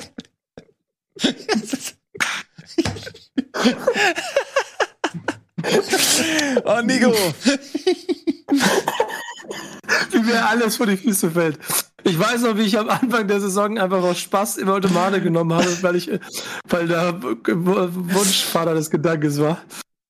Ja. oh, herrlich. Der hat, der hat, keine fünf Spiele gemacht, ne? Sechs. hat er sechs Spiele gemacht? Ja. Ich würde sagen, aber diese Kategorie hat einen Gewinner, würde ich. Ich will wahlen, Alter. Ach, Tobi, ja, Woltemade, also, genau. Nicht Woltemade, das ist der Verlierer. Ich meine, einen ernsten Gewinner. Hätte ich jetzt behauptet. Ja, Etienne, herzlichen Glückwunsch. Was? Oder war Etienne, ne? Ja. Ich hätte jetzt Etienne ja. gesagt, ich hätte jetzt Wirtz ist ja. von den Spielern doch der größte Durchstarter der Saison gewesen, wenn man so. das im Nachhinein hören möchte. Ja, wobei er nicht dann am Ende so durchgezogen hat, wie ich es eigentlich erhofft hatte. Also ich hatte ihn ja auch äh, in der Kickbase-Saison äh, die ganze Zeit und da waren schon diverse Spiele dabei, wo er nicht so performt hat und auch eine Zeit lang gar nicht in der Startelf war. Ist natürlich noch ein super junger Spieler und ich bin äh, riesen Fan von dem von dem Jungen. Aber ich glaube, wir werden über den noch in den nächsten äh, Jahren noch häufiger als Durchstarter reden können.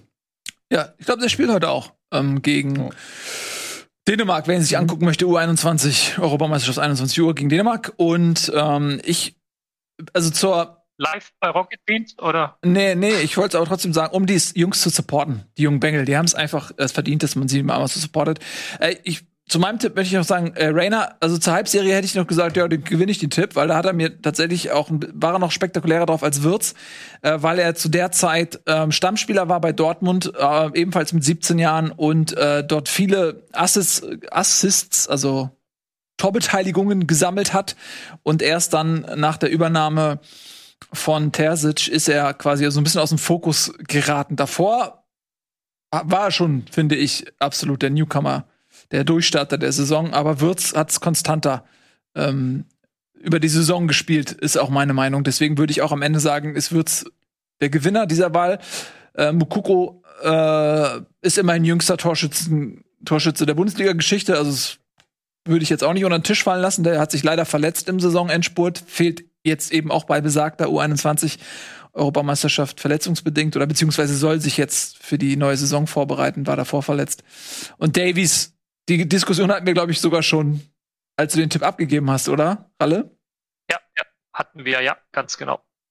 Aber wer wäre denn, wer wäre denn, also das war, haben wir ja getippt äh, vor der Saison. Wer, wen würden wir denn jetzt nach der Saison als Durchstarter? Also ist natürlich auch immer eine Definitionssache, aber wer wäre für euch ein Durchstarter der Saison? Ähm, also Ist ja so ein bisschen, also ich verstehe das zumindest auch so ein bisschen eine Rookie. Ja, also Geschichte. Bellingham, muss ich sagen, hat mir ähm, im Saisonendspurt sehr imponiert. Also das, was äh, Rainer in der Hinrunde war für Dortmund, äh, war für mich Bellingham in der Rückrunde, weil er eben auch erst 17 ist und hat sich dort in die Stammelf gespielt, hat äh, quasi in der Zeit, wo es drauf ankam, als Dortmund unter großem Druck stand, einfach abgeliefert. Äh, auch in der Champions League starke Spiele gemacht, auf internationalem Niveau. Ähm, deswegen hat mir der Junge, wenn man wirklich Alter und Rookie und so weiter mit einbezieht, hat der mich äh, schon sehr imponiert. Mir imponiert. Ja. Noch jemand? Vielleicht noch, vielleicht noch Silas dazu. Mhm. Bis er sich verletzt Nicht ganz hat, auf, auf jeden dem Fall. Niveau ja. wie Bellingham, da gebe ich, ja, da gebe ich dir recht, Nils. Aber ähm, Silas als VfB-Fan würde man vielleicht auch Kalajdzic nennen. Möglicherweise auch Musiala. Ja. Ich hätte jetzt nach Musiala in den Raum auf jeden Fall geworfen, Mhm. weil allein, dass der zur EM mitfährt, ist ja schon ein Statement. Und ja, Ja, ich hatte, glaube ich, noch jemanden könnte man noch vergessen nennen, aber haben wir ja auch schon gehabt. Ja, finde ich auch. Und halt Voltemade. Wollte mal. Ja, finde ich ganz gut. Äh, haben wir, haben wir, finde ich, haben wir gute, gute ähm, Wahl gehabt. Und jetzt haben wir keine Kategorie dieser Art zum Ende der Saison, ne, meine ich, oder? Den, Sondern wir den haben Spieler der Saison. haben wir stattdessen den Spieler der Saison gekürt und ich habe eben schon so eine Sneak ja. gesehen. Riedle Baku, ja, der hat natürlich bei manchen Bundesliga-Fußball gespielt, aber der hat, finde ich, ein neues Level erreicht, ja, auf jeden Fall. Ach so, du hast Chat vorgelesen. Ja, ich habe so. Chat vorgelesen, Baku, Silva, Ja, noch einige gute ja. Genannt. Ja. Ähm, kommen wir jetzt zum Spieler der Saison. Ich glaube, das ist relativ eindeutig. Robert Lewandowski. Ja, was willst du sagen? 41 Tore, den ähm, Rekord gebrochen, von dem niemals jemand dachte, der wird wieder gebrochen werden können. Ja, kann man nur eine Ode an den Mann halten, ne? Also, was der die Saison geleistet hat. Braucht man, glaube ich, gar nicht groß diskutieren. Ist einfach ein, ähm, ja, der beste Stürmer, den wir in unseren Lebzeiten live sehen durften in der Bundesliga. Mhm. Ähm, nach Ralf Gunesch. Ralf als ehemaliger Stürmer. Wie hättest du denn gegen ihn gespielt, nachdem du umgeschult hast auf Verteidiger? Ich hatte ja das, das große Glück, gegen ihn zu spielen, aber da war er noch nicht so gut wie, äh, wie in den letzten Jahren. Das war 2010, da war er auch noch ein bisschen schmächtiger. Ähm, ich glaube, wenn, wenn Lewandowski irgendwie in Anführungsstrichen nur 30 oder 35 Tore gemacht hätte, ähm, dann hätte man möglicherweise auch André Silva nennen können. Ich weiß, Etienne wird jetzt sicherlich grinsen. Ähm, aber aufgrund der Tatsache dieses unfassbaren Rekordes, finde ich, kannst du, kommst du gar nicht an ihm vorbei, wenn es um den Spieler der Saison geht. Muss man, so, also muss man einfach auch fair bleiben. Gibt andere, die auch eine super Saison gespielt haben. Haaland hat eine gute Saison gespielt. Sancho hat eine brutale Rückrunde gespielt. Ähm, äh, aber auf dieses ganze Jahr betrachtet. Ich bin auch bei dir. Silva ist für mich auch knapp hinter Lewandowski, weil er gefühlt immer getroffen hat. Also immer, wenn du Konferenz guckst, Tor in Frankfurt, ja, okay, Silva, alles klar. Kostet Vorlage, Silva, Tor, brauchst du gar nicht zeigen, so ungefähr. Also mit diese Sicherheit, mit der man wusste, der macht sein Ding, ja. Und er hat ja eine Zeit lang auch neben äh, Jovic noch gespielt, das ist ja auch kein Blinder. Und der Jovic hat ist komplett nicht auf das Niveau von Silva gekommen. Das, also Ich finde, das Silva ist ein ganz komischer Spieler, weil der hat nie, also er ist ja nicht der schnellste, das wissen wir auch. Er ist jetzt keiner, der irgendwie dem Spieler wegrennt oder so. Aber was mir bei dem gefallen hat, und das hat mich tatsächlich ein bisschen an Lewandowski erinnert, ist, dass der einen unglaublich guten Instinkt hat, wo er im Strafraum stehen muss und dann auch die Dinger einfach super sicher rein. Das sieht man auch bei den Elfmetern, er hat, glaube ich, neun von neun Elfmetern äh, reingemacht und ist halt, halt wirklich so der klassische Strafraum-Typ, der am richtigen Ort ist und die Dinge einnetzt. Aber nicht so spektakulär wie ein Haaland, vielleicht nicht so vielfältig wie ein Lewandowski, aber äh, wahrscheinlich auch trotzdem ein Spieler, den wir äh, zum letzten Mal in der Bundesliga jetzt erstmal gesehen haben. Gehe ich mal von aus. Ich glaube, der hat Optionen auf jeden Fall, aber gut, mal schauen, was, äh, was da in Frankfurt passiert. Ähm, ja, Haaland haben wir schon gesagt, auch Champions League Torschützenkönig geworden jetzt übrigens. Ähm, kann man auch mal erwähnen, in seinen jungen Jahren auch sehr respektabel. Wer? Haaland. Haaland, auch gegen große Vereine getroffen, gegen Paris getroffen. Ey, Haaland muss ich sagen, einer meiner absoluten Lieblingsspieler. Ähm, einfach auch, weil er nicht nur diese Technik und alles mitbringt, sondern weil er so mitreißt. Weil der, ähm, das, also das hat man auch in der entscheidenden Phase gesehen, wo er auch verletzt war und nur auf, äh, von der Tribüne zugucken konnte, wie der auf der Tribüne abging und nicht gelangweilt, wie vielleicht der ein oder andere Superstar in sein Handy guckt und desinteressiert ist, sondern ich habe dem abgenommen, dass der Bock hat auf Dortmund, dass der äh, gewinnen will, das ist der, der strahlt das aus, der hat diese, diese Leidenschaft, diese Wut, dieses ähm, ja, wie man es so zum Beispiel auch von einem Robben ähm, äh, früher gesehen hat. Und das finde ich persönlich ist immer etwas, was ich geil finde an einem Fußballer, der diesen unbändigen Willen auf Sieg hat. Wisst ihr, was ich glaube? Wenn ähm, Haaland würde zu Chelsea passen. Ähm, weil Haaland ist ähm, dann super gut, wenn er Platz hat. So, also er ist noch nicht auf Lewandowski-Niveau, wenn, wenn Dortmund einen tiefstehenden Gegner bespielt. Da hat er eben noch nicht diese Technik, noch nicht genau die Laufwege und das Gespür im Strafraum. Wenn er ein bisschen Platz hat, Maschine. Und ich meine, Chelsea wird irgendwann auch gegen Mannschaften spielen, die tiefer stehen, machen sie in der Premier League auch. Und als Champions League-Sieger hast du vielleicht nicht mehr die Möglichkeit, dass du viel kontern kannst. Aber wenn sie jetzt so spielen wie im Finale gegen Manchester City, wenn du einen, einen Haaland und einen Werner da hast, glaube ich, das wäre schon ziemlich brutal. Ja? ja? Man muss auch sagen, ich, ich habe gerade mal hier die Statistik aufgemacht. In 41 Spielen, 41 Tore, 12 Assists.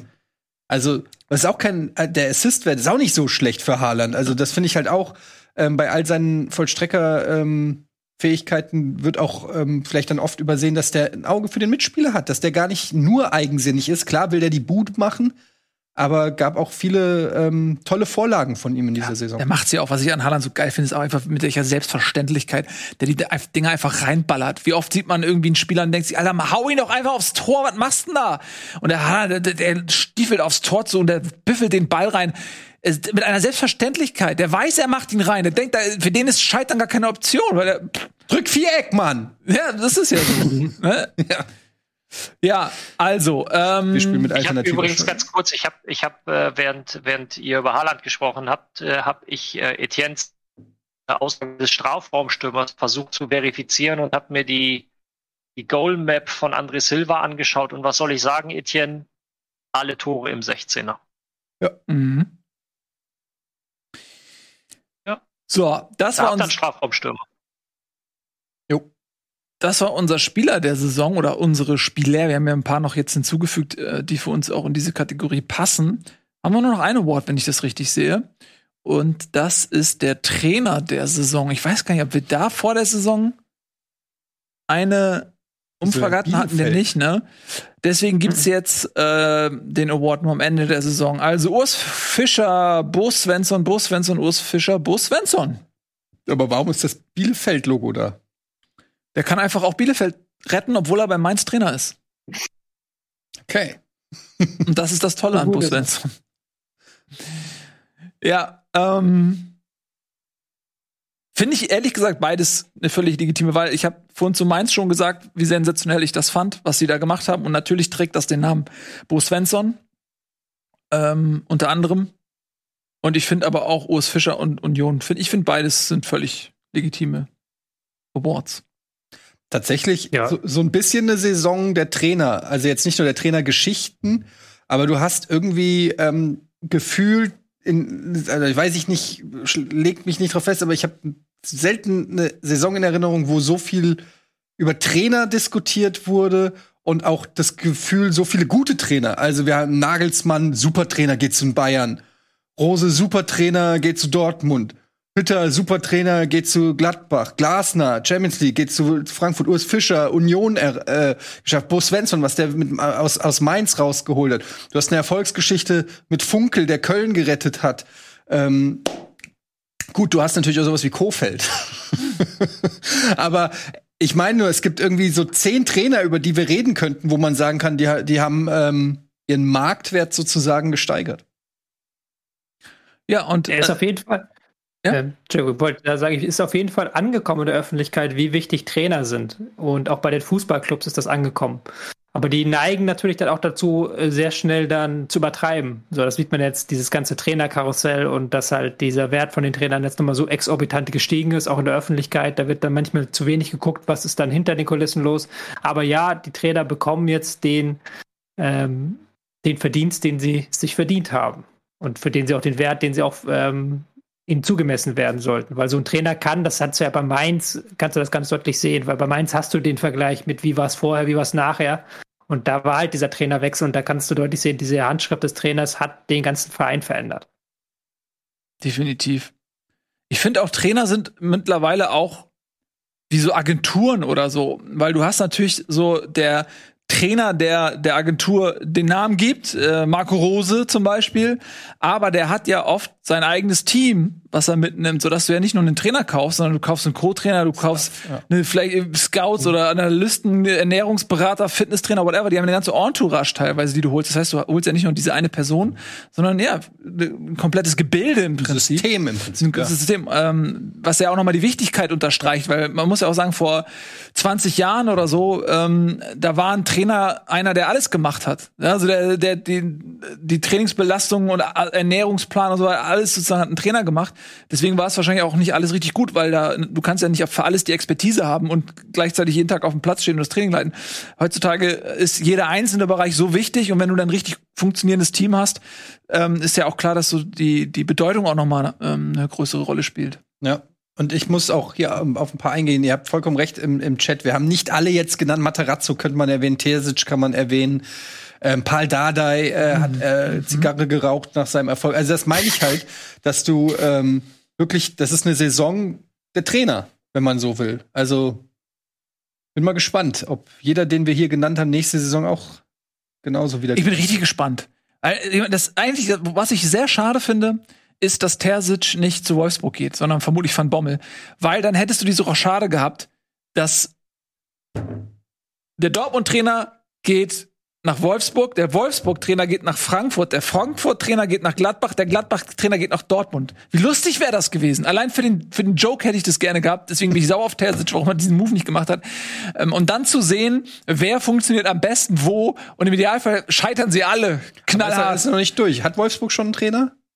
Äh, Van Bommel ist offensichtlich relativ safe, okay, okay. aber also gut, es war ja auch schon mal äh, Xabi Alonso. Xabi Alonso, also, pff, keine Ahnung. Ne? Gut. Dann sind wir mit unseren Awards durch. Ja, Van Bommel, also fände ich schon ganz schön geil, wenn der zurück in die Bundesliga kommt. Fände ich ein bisschen, ja, jetzt will ich, okay, freue mich, dass er bei Wolfsburg ist. Ich hätte mir vielleicht einen anderen Verein gewünscht, aber Van Bommel erstmal welcome back, wenn es so ist. Ein guter, guter Typ. Ich kann ihn als Trainer aber nicht einschätzen. Ich auch nicht. Was haltet ihr von dem? Ich habe nicht viel gesehen. Das war alles. Ähm, ich habe jetzt ihn taktisch, kann ich ihn ja nur immer bewerten und da war es jetzt nicht herausstechend besonders. Aber da bin ich sehr gespannt. Ich habe aber noch nicht. Das ist keine, keine Bestätigung oder sowas bisher drin, oder? Es ist nur fortgeschrittenes Gerücht. Wir haben ja tatsächlich, ich habe ja das als Tagesordnungspunkt 4 jetzt auch noch aufgeschrieben, weil wir haben ja tatsächlich noch ein paar Trainerwechsel, über die wir noch gar nicht diskutiert haben in der Sendung. Unter anderem Etienne müsste, glaube ich, noch mit den Hufen scharren.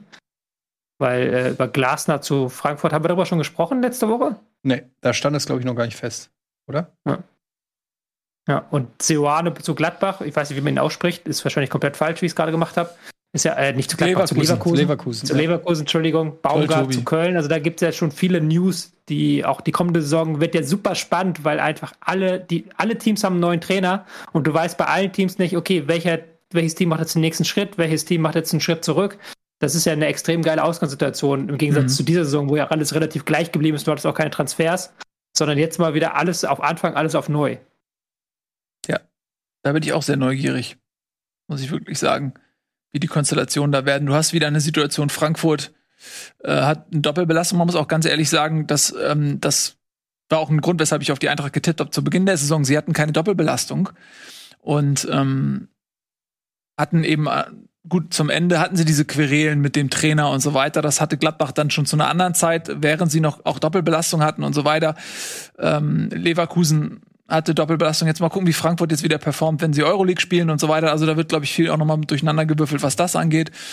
Ähm, Ja, also wir können, können gespannt sein. Und es ist ja auch vor allem transfertechnisch noch kaum was passiert, ne? Also Ja, ich denke, da wird auch natürlich immer, aber die EM ist ja immer sowas, wo auch die Manager gucken, stellt sich da noch jemand ins Schaufenster, dann kann ja ein großer Transfer kann ja oft dann so eine ganze ähm, Kette ins, äh, wie sagt man, eine äh, Kette in Gang setzen. in Gang setzen. Ähm, Ein großer Transfer ist dann so dieser, dieser, dieser Domino-Effekt. Ja, die, genau. die EM gucken, wer sich da ins, äh, wieder in den Vordergrund spielt. Das ist ja also wirklich, Ja. sollte ein Haaland Und wechseln halt und dann nach wechselt ein. Weghorst und dann wechselt ein Silver und dann wechseln die ganzen Stürmer und dann gibt's Kohle und dann, äh, ne, wenn Eintracht jetzt einen Silver für 40 Millionen verkauft, dann werden natürlich auch neue Spieler von der Kohle gekauft. Ist schwer einzuschätzen. Was ich, was mir, also was was man sagen kann, hier Dominik Kor wird weiterverliehen an Mainz, das steht schon fest. Ja. Und ansonsten, ich nur ein Satz zu Glasner. Es war ein bisschen die sicherste Variante, finde ich, die die Eintracht gewählt hat. Also da weißt du genau, was du kriegst. Es ist kein Risiko, wie jetzt ein Marc van Bommel zum Beispiel gewesen wäre oder so. Du weißt ja auch, andere Vereine haben auch eben gesucht. Leverkusen, Seoan war sicherlich auch ein Gespräch bei der Eintracht, aber da ist dann Leverkusen wahrscheinlich mit dem Pick wie bei so einem Draft zuerst dran.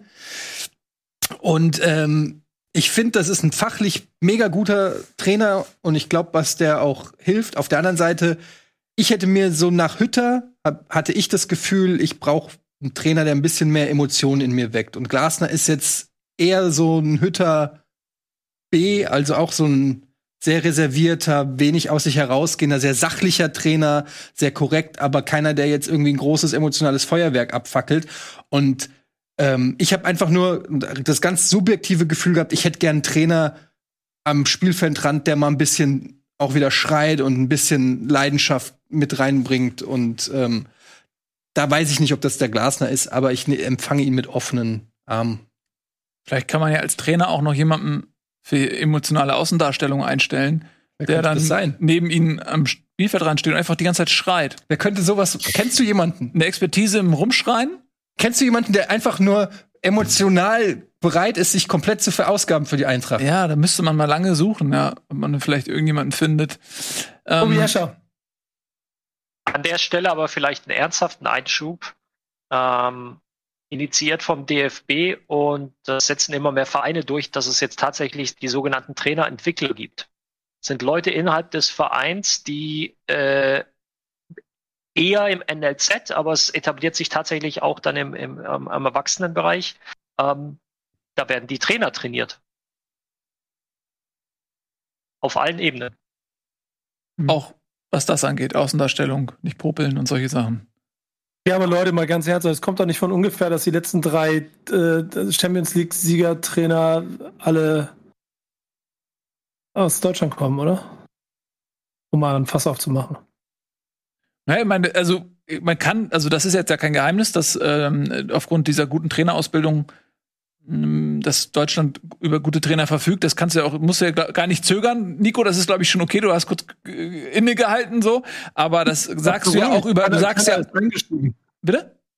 Es war so ruhig, keiner ist mit eingestiegen. Äh, weil ich meine, du Deswegen- sagst ja auch über Spieler, so wenn jetzt zum Beispiel Frankreich oder England ähm, ein sehr gutes äh, Talente Entwicklungsfenster haben, sagst du ja auch, Mensch, so viele Talente, was kann man von diesem Land lernen? Und ich kann mir schon vorstellen, eben, dass Deutschland in der Trainerausbildung auch ähm, sehr gute Arbeit einfach gemacht hat und dass es kein Zufall ist, dass du eben viele gute deutsche Trainer hast, äh, die auch international Erfolg haben. Und gerade, also auch gerade Klopp hat ja in England auch viel bewegt. Ähm, ne, also die, Dinge, die, die man sich abgucken kann, durchaus auch. Ist der Flake auch gerade mit Norwich in die Premier League aufgestiegen? Ja, ne? Mit Ja, Norwich? Daniel Farke. Ja, Mhm. Flake, ja, genau. Ja. Ja. Stimmt. Gut, Den hätte ich zum Beispiel auch ganz cool gefunden, aber gut. Was? ist natürlich spannend, weil ich, weil du natürlich dann dir die Frage stellst, die der Trainerausbildung ist ja auch innerhalb Deutschlands nicht ganz unumstritten. Also da geht es ja dann auch wieder um Fragen wie zu viele Laptop-Trainer, zu viele Leute, die mit der Praxis nichts zu tun haben. Ich würde es halt dann erstens anders sehen. Also ich glaube schon, dass wir eine gute Trainerausbildung haben. Aber vor allen Dingen bekommen Trainer hier auch sehr viele Chancen. Ähm, auch in jungen Jahren. Da gibt es Vereine, die sich sehr hervorgetan haben. Es ist, glaube ich, kein Zufall, dass mit Klopp und Tuchel zwei dieser Champions League Trainer aus ähm, Mainz kamen. Und es ist auch kein Zufall, dass auch mit Hansi Flick noch ein weiterer Trainer so diese südwestdeutsche Schule verkörpert. Mhm. Und ähm, da ist schon ganz klar, dass Trainer gefördert und auch gefordert werden. Mhm. Ja. Haben zwar keinen Wir können vernünftigen Stoßstürmer, Wenn ihr aber möchtet, machen wir, genau. machen, machen wir zu dem, zu dem Trainerthema mal vor der Saison eine, eine Sondersetzung, äh, Son Sondersetzung, ja, ähm, eine Sondersendung und dann holen wir uns den Leiter der DFB-Akademie dazu und dann soll er uns mal erklären, wie das, ähm, wie die sich das gedacht haben, weil da jetzt komplett äh, umstrukturiert wurde im letzten Jahr und jetzt auch wird. Dieses Jahr setzt die Trainerausbildung aus. Äh, nächstes Jahr geht's dann weiter in der neuen Akademie in Frankfurt. Und da steckt ähm, ja so eine kleine ja, Revolution ist ein bisschen ein großes Wort, aber da steckt schon eine Erneuerung des kompletten Ausbildungsprozesses drin. wie, wie Tatsächlich sieht sehr das? interessant. Also ich weiß das, weil ich da gerade mittendrin stecke und, und da im engen Austausch bin. Ja, ja, im, im engen Austausch bin und äh, da ist, sind jetzt in den letzten zwei Jahren ganz, ganz viele Prozesse angestoßen worden, die sich jetzt so mit und mit zeigen und äh, wie schon gesagt, mit dieser neuen Akademie dann ab 2022 in Frankfurt äh, direkt neben dem Stadion ähm, hat, hat das Ganze auch eine neue Heimat und dann können wir uns vielleicht das mal erklären lassen. Wie ist denn dein Plan bezüglich Trainerschein? Der Plan ist, dass ich die A-Lizenz habe. Das ist die zweithöchste Lizenz. Das heißt, ich darf alles außer Cheftrainer, erste, zweite, dritte Liga und Nationalmannschaft. Co-Trainer dürfte ich. Ähm, das heißt, es fehlt, äh, es fehlt noch der Fußballlehrer, der dann, ja, ich hoffe, äh, zeitnah, dass ich mich, äh, also bewerben auf jeden Fall, dass ich dann auch genommen werde. Es ist ja so, dass du äh, pro Jahr so circa Pi mal Daumen 120 bis 140 Bewerber ähm, hast für die 25, was ist es, 26, 28 Plätze, Tobi? Ich weiß jetzt gar nicht auswendig. Ich weiß es nicht.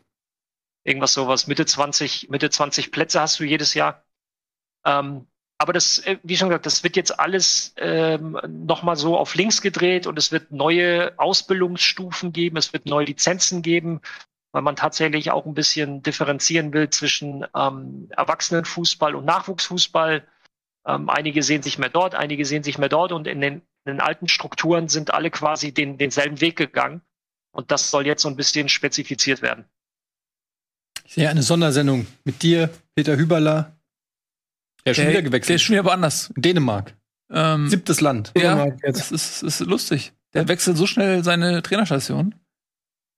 Kann man gar nicht nach, also man muss ihm irgendwie folgen auf Instagram. Ehrlich oder so. gesagt, ich glaube, der will gar nicht trainieren. Ich glaube, der will einfach ein bisschen was von Europa sehen. Das ist ein bezahlter Roadtrip.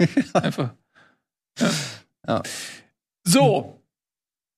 Unsere Awards So, sind durch, wollte ich eben sagen. Und ähm, Wir Wir- haben jetzt den super Kurs abgekommen. Ich hätte gerne noch eine Sache zu Glasner gesagt. Ja, Ja, gerne. kannst du doch. Ich finde, find, das ist ein sehr interessanter Pick von ähm, Frankfurt, weil er natürlich auch diesen schnellen, überfallartigen Fußball kann. Und dieses ähm, hohe Pressing, wofür ja auch Frankfurt in den letzten Jahren gestanden ist.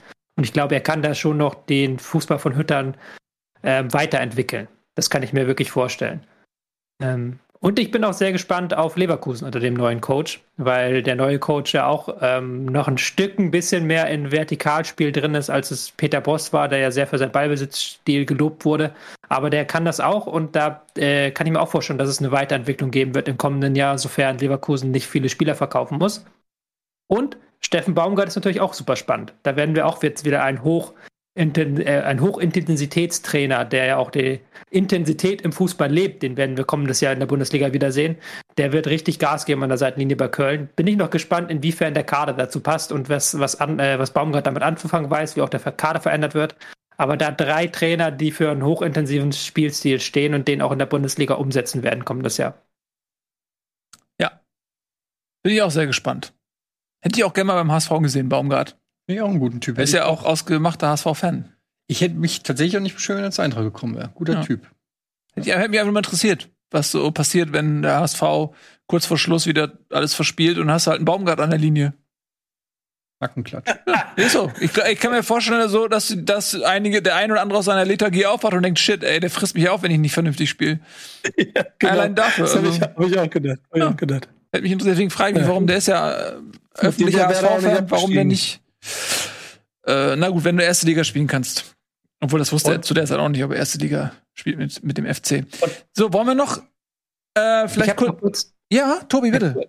Ich wollte dann auch gerne noch Nico zum neuen Trainer von Werder befragen, wenn wir ihn schon mal hier haben, wenn er sich schon mal mit uns. Äh, die, die Frage gebe ich gleich mal zurück, alter Schwede. Ich bin da, ich bin dann überfragt. Der Die, die, die, die Statistik, ich mache kurz meine zwei Sätze. Der, der, der Weg, den ich bisher vorher von ihm gesehen hatte, war eher so, okay, in, in Köln gescheitert. Obwohl er ja da auch Aufstiegstrainer war. Eigentlich wäre er auch aufgestiegen, ist aber geschasst worden. Weil, gut, vielleicht lag es dann auch an Köln. Und äh, jetzt mit ähm, Darmstadt ja offensichtlich, was habe ich vorhin gelesen, beste Rückrunde in der Vereinsgeschichte gespielt. Das heißt, er scheint ja ganz gut was drauf zu haben. Was er kann und wofür er steht, das kann ich aber noch nicht sagen. Aber bist du grundsätzlich mit einem Trainer dieses Kalibers zufrieden? Das ist ganz schön schmerzhaft. Das ist das Ernste. Das ist das, was ich sagen muss. Weil ich, ich kann ihn nicht genau einschätzen. Ich weiß nicht genau, ob das jetzt. Also das ist eine riesengroße Wundertüte. Und ich kann dir nicht genau sagen, ob ich den jetzt gut finde oder schlecht finde. Es ist halt von den Namen, die generell kursierten, aber keine schöne Situation, in der man sich gerade befindet. Ich glaube aber für den Zeitpunkt, da haben wir letzte Woche schon drüber gesprochen, wäre das keine schlechte Variante, weil der den Bumster kennt, in dem wir jetzt rumschwimmen. Hm. Was ist denn mit Kofeld? Was macht der denn? Nix.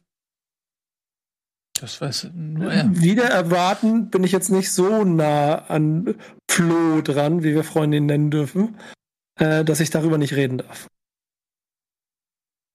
Ah, mal, war das nicht ein bisschen widersprüchlich, der Satz? Du bist nicht so nah War dran, dass du das? darüber reden darfst.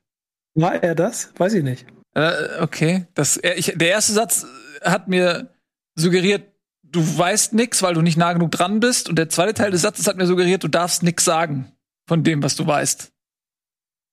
Bin ein bisschen verwirrt. Kein Kommentar. Alles klar. Gut, kein Problem.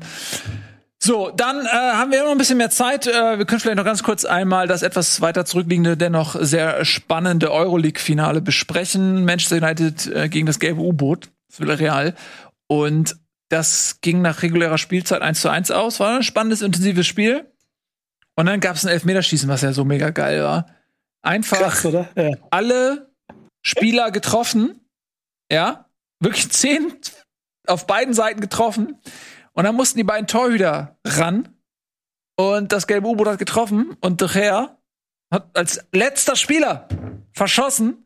Und äh, damit geht die, der Euroleague-Titel nach Spanien, was, glaube ich, für den Trainer, was der vierte Titel war jetzt in der Euroleague in den letzten Jahren mit Sevilla. 12 zu 11 ist das Ja, Endergebnis. ja. Wahnsinn, ne? 1-1 nach regulärer Hinspiel, äh, nach regulärer Spielzeit und dann 11 zu 10 schließen. Das war schon krass. Und ich denke mir, wenn ich sowas sehe, denke ich mir immer so, ich glaube, die deutsche Nationalmannschaft würde es nicht hinkriegen, 10 Elfmeter zu verwandeln. Die, Neu- die aus den 90ern. 1990, die hätten es geschafft. Aber jetzt? Ich würde, ich würde mich mal dafür interessieren, ob mehr Elfmeter in Elfmeterschießen verwandelt wird als früher. Ich habe subjektiv das Gefühl, dass dem so ist. Würde auch zu der These passen, dass die Spieler technisch stärker geworden sind und dass sie auch in gewisser Weise abgestumpfter sind in der Pflicht. Das ist ja der negative Vorwurf, den die Spieler haben. Ähm, weil, wenn du halt guckst, wie dann die ersten fünf haben ja teilweise schlechtere Elfmeter geschossen als die, die danach kamen, die gar nicht eingeteilt waren, die die Bälle ja einfach in den Winkel gewämst haben. Oder? Wo man sich denkt, so, oh Gott, dem klappern die Knie, der wollte nicht. Wams. Hau ihn rein. Weißt, wisst ihr noch Bayern? 2012? Nee, wann war das? 2000, ja, das Finale da oben, wo sie noch Elfmeterschießen suchen muss, Elfmeterschützen suchen mussten, weil keiner wollte. Ja, hat Neuer noch, nee, hat Neuer noch, noch geschossen sogar. Mhm. Aber Mhm. war das das erste Jahr von Neuer in Bayern? Ich weiß nicht mehr. Wollte keiner schießen, da musste Manuel Neuer in den ersten fünf Schützen ran und hat gesagt, okay, ich mach ihn rein. Und Villarreal kloppt einfach 10, 11. Ah, Manchester United auch, war eine richtig gute Elfmeter dabei. Ich bin auch ein richtig Aber wenn du guter dir das heute über, Elfmeterschütze. aber wenn du dir jetzt das heute überlegst, so ein Kimmich, Goretzka, äh, was weiß ich, Koman, die würden doch alle schießen. Also die würden doch alle sofort sagen, gib her das Ding. Ja? Kimmich, ja, Goretzka, ja. Aber, weiß nicht, Komar weiß ich nicht. Nabri, Nabri, Süle, schieß mich tot alle.